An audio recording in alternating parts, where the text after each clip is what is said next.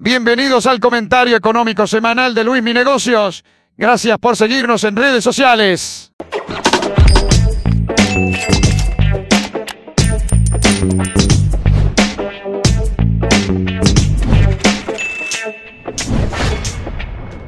Hola a todos, bienvenidos al comentario económico semanal con Luis Mi Negocios. Esta semana es una semana corta en los mercados financieros. ¿Por qué? Porque el día de hoy, lunes 4 de julio, la bolsa de los Estados Unidos se encuentra cerrada. Esto por la celebración del Día de la Independencia en el país de las barras y las estrellas. Entonces, al cerrar el mercado de Estados Unidos, generalmente todos los mercados eh, son o tienen eh, operaciones mucho más sencillas y son días más tranquilos. En el caso de la Bolsa Mexicana de Valores, en estos momentos está subiendo 1.5%, lo cual es pues bueno, los futuros en Estados Unidos ligeramente a la baja. Veremos mañana qué tal sobre reaccionan los mercados después de este día de descanso en los Estados Unidos. Y bien, eh, pues bueno, hay que recalcar que ya oficialmente pasamos la primera mitad del año, una semana, una primera mitad del año realmente complicada, desastrosa, hubo de todo, eh, cosas predecibles como una inflación elevada y cosas no tan, tan, predecibles como una guerra entre Rusia y Ucrania sucedieron. Entonces, pues esto de alguna manera nos pegó a todos, ¿no? Realmente a quien no le haya pegado, eh, pues que nos diga cómo le hizo. Pero sí tuvo impacto bastante importante con, con los portafolios de inversiones de todos nosotros. Esperemos que la siguiente mitad del año no sea tan catastrófica, que ya veamos al menos unos signos de recuperación.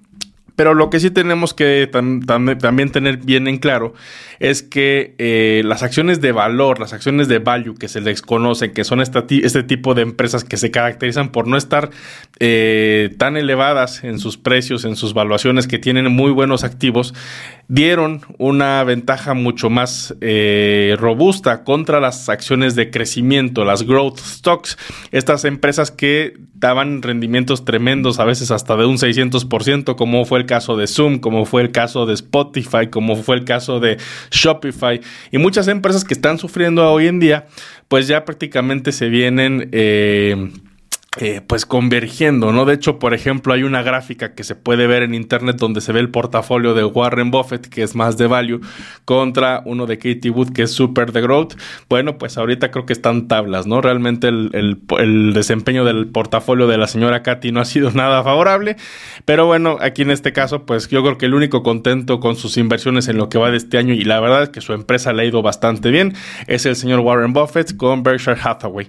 Eh, entonces, bueno, afortunadamente pues ya se nos fue la primera mitad del año. ¿Y qué otra cosa? Bueno, esta semana vamos a tener el dato de los eh, la generación de nuevos empleos en Estados Unidos. Se espera que ya empiecen a bajar 270 mil nuevos empleos contra 390 mil que hubo en mayo. Aquí la cosa interesante en Estados Unidos es que al día de hoy hay 11 millones de vacantes en Estados Unidos. Y realmente, aunque hay un, un nivel de desempleo del 3.6% que es muy saludable, Estados Unidos en estos momentos demanda mucha más mano de, mano de obra de la que necesita. ¿Y por qué Estados Unidos está batallando tanto en llenar estos cupos? Bueno, principalmente porque requiere mano de obra calificada que en estos momentos no tiene. ¿Esto cómo lo veo yo? Yo lo veo como una noticia positiva en el sentido de que pues hay empleo. Entonces, aunque pusiera haber una recesión económica, el hecho de que haya empleo, que haya maneras de generar riqueza, pues nos va a ayudar a todos nosotros a tener, si es que hay una recesión que no sea tan complicada, ¿no?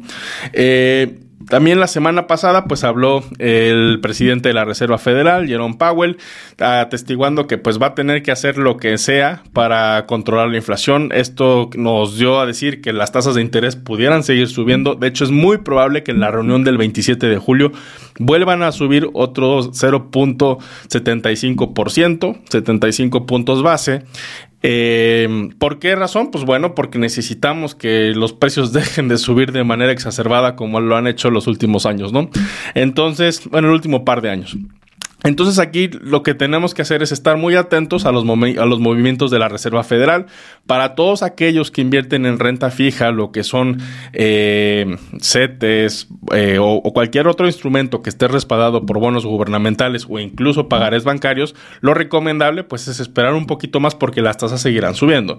De igual manera, quien vaya a solicitar un crédito tenga mucho cuidado porque son épocas de, de crédito caro y de hecho lo escuchaba en un programa de radio que realmente, por ejemplo, si tú vas a sacar una hipoteca en tu casa eh, o vas a comprar una casa nueva, en el caso de México, si tú compras una casa a, una, a, un, un punto porcentual más, por ejemplo, de una tasa de un 10% a un 11%, son mil pesos más cada mes que van a tener que, que van a tener que salir de tu bolsillo. Entonces, por eso debemos de tener mucho cuidado al momento de pedir crédito, sobre todo en estas épocas. Mm, por otro lado, el 11 de julio comienzan los reportes eh, corporativos de las empresas que se van a poner súper, súper interesantes porque muchas eh, de las valuaciones que hemos visto hoy día, pues sí, se han afectado por el ambiente macroeconómico global, que por el tema de la recesión, que por el tema de la guerra, que si va a haber, eh, la inflación va, va, a subir, va a bajar, va a dejar ya, eh, va a dejarnos en paz, va a regresar a sus niveles de 2%, toda esa incertidumbre que ha rodeado las empresas,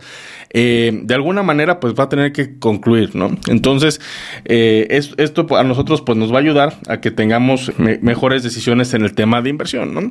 Y por otro lado, pues no hay que olvidar que existen todavía dos guerras que siguen, ¿no? Está la guerra de Rusia con Ucrania y también está la guerra del COVID, que esto no ha acabado. La pandemia sigue y sigue y sigue todavía. No sé si habrá o no nuevas variantes, pero sí los casos, por ejemplo, en México siguen otra vez a la alza. Entonces, debemos de cuidarnos primero nosotros y también nuestras inversiones ante lo que pudiera seguir y potenciales cierres, no en, en Norteamérica, sino en Asia, ¿no? Que es lo que está afectando las inversiones. Entonces, muy pendientes el 11 de julio a la temporada de de reportes de las empresas. Esperemos que algunas salgan blindadas de todo lo que está sucediendo en nuestro alrededor y de esta manera pues tener mejores decisiones de inversión, ¿no? Ahora sí, yo lo que siempre les quiero decir es que eh, haya recesión o no, o se pongan los tiempos complicados, eh, son tiempos que suceden de manera normal en una economía, ¿no? La economía se integra por ciclos económicos, ciclos de crecimiento, ciclos de recesión, ciclos de crisis y ciclos de recuperación. Entonces, eh, los índices se van a recuperar. No ha habido una ocasión en la historia donde las bolsas jamás se hayan recuperado. Hay que, hay que ser pacientes, hay que tener un buen horizonte de inversión y por otro lado, diversificarnos bien. En este caso, por ejemplo, aprovechar ahora que las tasas de interés de renta fija están pagando bastante bien y por otro lado, pues que estamos invirtiendo en empresas AAA con fundamentales sólidos, ¿no? Creo que el hecho de que podamos tener inversiones ahora en acciones puede ser de alguna manera muy bueno para aprovechar una, una posible o potencial alza, aunque una recuperación pudiera ser lenta. Eh, las valuaciones que se están dejando ver, a mi punto de vista, están muy, muy atractivas. Entonces, pues bueno, este fue el comentario económico semanal. Espero que les haya gustado. Cualquier cosa pueden dejarla libremente en los comentarios y nos vemos la próxima semana para el comentario. Muchas gracias por suscribirte al canal.